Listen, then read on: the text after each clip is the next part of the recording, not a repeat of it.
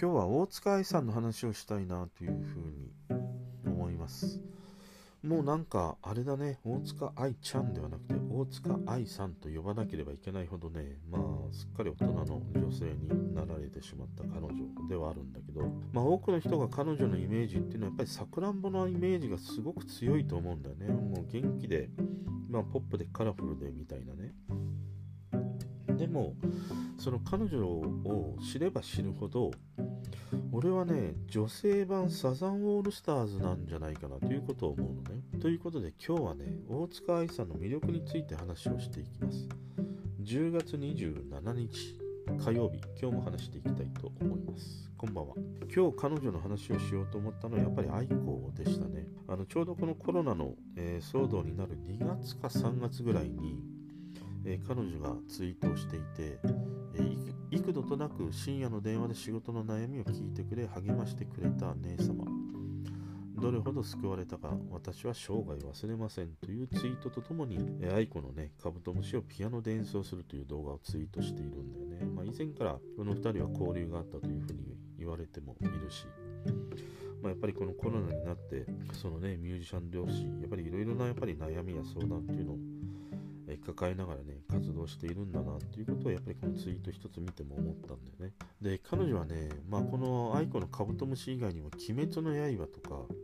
えー、くるりのバラの花とかね、あの、あとお寺であの、お坊さんの木魚に合わせて、ビリー・アイリッシュのバッドガイを演奏するとね、まあそういうカオスみたいな、まあそういう動画もあったりとかして、まあなかなかにこう、なんていうの、面白いというかな、まあそういうことでもあったりするの。で、特にね、2020年、この大塚愛さんってめちゃくちゃになんかアクティブなんだよね。あのまあもちろん去年からね、スケジューリングされていたこととはいえ、やっぱり今年はいろいろ余儀なく中止になったり、スケジュールがね、延期ということが多い中にあって、例えば最近だと、えー、TikTok に、まあ、彼女ね、アカウントを作って、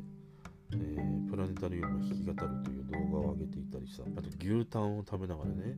えー、黒毛和牛上塩タン焼き680円を歌うというね、まあ、そういうちょっとお茶目なね動画を上げていたりもする。そうかと思うとその自分の弾き語りのライブのねピアノの弾き語りアルバムえー、アイオピアノアリオーソという、まあ、ものもリリースしていて、これにはね、楽譜付きの、まあ、アルバムだったりするんだよね。だからそういうちょっとこうアカデミックなねものも出したりしているんだよね。かと思えばだよ。かと思えばまあ今年の9月に小説現代というところで開けちゃいけないんだよっていう小説を執筆しているんでしかもこれがホラー小説だからね。いやなんてバラエティ豊かなんだって。であとはまああれだ8月から、まあ、毎月1枚1枚ねあの有名トラックメーカーと組んでリミックスシングルとかも出してたりするんだよね。だからなんか一見その活動のどれもがなんかバラバラのように見えるんだけどでも結局は全ては青塚愛から発信されているものだから全てはやっぱり彼女の色のものではあったりはするんだよね。ただなんかやっぱりこの活動を通して思うのが以前にも彼女自身が言っていてねその大塚愛っていうのはこういう人だっていう要はそういうふうに、まあ、決めつけられたくないっていうことを言っているの。それはやっぱりこのさくらんぼに起因することだと思うんだね。あのさくらんぼのイメージをずっと多くの人が持っていて大塚愛といえばさくらんぼだよねっていう。やっぱりそのイメージがずっと負担に感じていたということもね彼女自身が言っていたりもするからさ。だからこういう活動もやっぱりいろんなそのバラエティに富んで彼女のいろんな面っていうのを表現していこうということではあるんだろうなということを思うのね。でそれはねやっぱりあのシングル曲にもものすごく現れているなって思うんだよ発売当初やっぱりこのさくらんぼにね、えー、引っ張られてこういう元気でカラフルでポップだみたいな、まあ、曲が続いたんだけど5作品目でさ金魚花火というものをリリースした時にいや大塚愛すごいなと思ったのね。この凄さっていうのは俺はあの愛子のカブトムシにも通じるものがあってやっぱり愛子のあのカブトムシって恋愛の歌を歌って自分をカブトムシとして歌うといういやこあの驚きと同様に思ったんだよね。この金魚花火という夏の風物詩の金魚と花火を組み合わせて、まあ、造語のように作った、まあ、タイトルでしかも夏の恋を歌うというね。でまあ後に知ったのはあの金魚花火という実際のね花火が存在しているのは俺は後に知ったんだけどでも当時知らなかった俺はこの金魚花火ってタイトルってすごいなと思ったの。でそれから、えーと、この黒毛和牛だね黒毛和牛上塩タン焼き680円。これを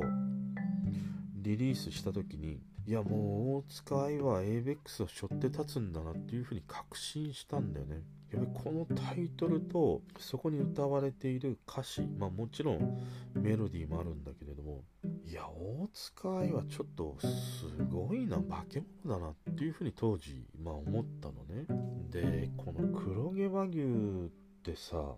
いやどっからそれが出てくるんだと思ったからね。結局この歌って自分をそのね牛タンに例えてまあ美味しく食べてっていう言ってしまうとまあ色っぽい曲なんだよね。要は男の人を挑発するかのようなえー、艶のある、実はね歌詞というか曲だったりするわけじゃん。それをさ今まで金魚花火を歌ってねしっとり歌い上げさくらんぼでさ可愛く飛び跳ねていた女の子が一点黒毛和牛。上塩タン焼き680円だよ。このわけのわかんないタイトルをつけてしかも歌う歌詞が色っぽいっていうね。いやこれはすごいなと思って。まあもちろんその後にプラネタリウムとかね。まあいろいろその名曲が続いていくんだけど。でしかもさこの黒毛和牛のカップリング曲がねあの本マグロ中トロ300円。つくね 70, 70円って。もうどっかの居酒屋のメニューかっていうまああのこの3曲カップリングされているんだよ。でこれよく考えられているのが黒毛和牛、えー、上塩タン焼き680円、えー、本マグロ中トロ300円つくね70円締めて1050円になるという。この1050円っていうのは、えー、シングル CD の、まあ、価格なんだよね。だからそこら辺がやっぱりねなんか大阪の女の子らしいなみたいなねことを思ったりしたんだけど。でね俺ねこのやっぱり曲を発表して思うのはやっぱりそのサザンなんだなと思ったの。まあサザンなんだなというか彼女自身がある意味やっぱりサザンのようになりたかったんじゃないかなということも思ったんだよね。要はそのやっぱり自分はねこういう一色の色に染められたくないという思いからまあさくらんぼのあたり金魚花火を出したりこういうね黒毛和牛を出したっていう流れってサザンも同様にやっぱりやってきた流れなんだよね。愛しの湯に出して C 調言葉出してその後にはマンピーの G スポットというさどしもネタぶっ込んできたりしたわけだよ。やっぱり大塚愛もその流れをこうやっぱり系譜として持っているなということを思った時にやっぱり俺は女性版俺はサザンなんじゃないかかなということを思うの。でさ、このね、あの、つくね70円って、あのー、曲の3分の2がノイズなんだよ。ノイズがザーッと流れている中で、まあ、彼女が歌ってるんだけど何歌ってるか全くわからないんだよでもやっぱり歌詞がね解説されていて歌詞読むとめちゃくちゃにさどしもネタなんだよ要はずっと加えていたいとかね、あのー、溢れる子もお願いいっぱいいっぱいいっぱいとかさ、そんなどしもネタ歌ってるわけだよ。いや、この弾けぶりがやっぱりすごいでしょ。まあもちろんその当時の勢いみたいなものもあったんだろうけれども、でもやっぱりそれは彼女の中にずっと持っている一つの色に染められたくない、決めつけられたくないっていうことへの、やっぱりアンチテーゼだと思うんだよね。だからね、俺はこの曲の流れを、やっぱり改めてこう、まあ紐解いていくとね、やっぱりお使いという人は、女性版のサザンオールスターズなんじゃないかなということをね、まあ思ったりしました。だからまあこういうふうにね、今年特にアクティブにね、活躍されているこういう彼女を見ていると、これからね、どういうその、えー、お使いのね、いろんな顔を見せてくれるのかなっていうのが楽しみでもあるし、やっぱり、あの、今のね、この彼女の、え、年でしか書けない、年齢でしか書けない、今曲というものをね、えー、聞きたいなっていうことをやっぱり思うよね。まあ今までってどうしてもその昔のね曲の、えー、ピアノの演奏であるとかリミックスみたいなことが多いのでまあ今こういう状況下だからなかなか厳しいとはいえねやっぱり2021年来年はね彼女の新しく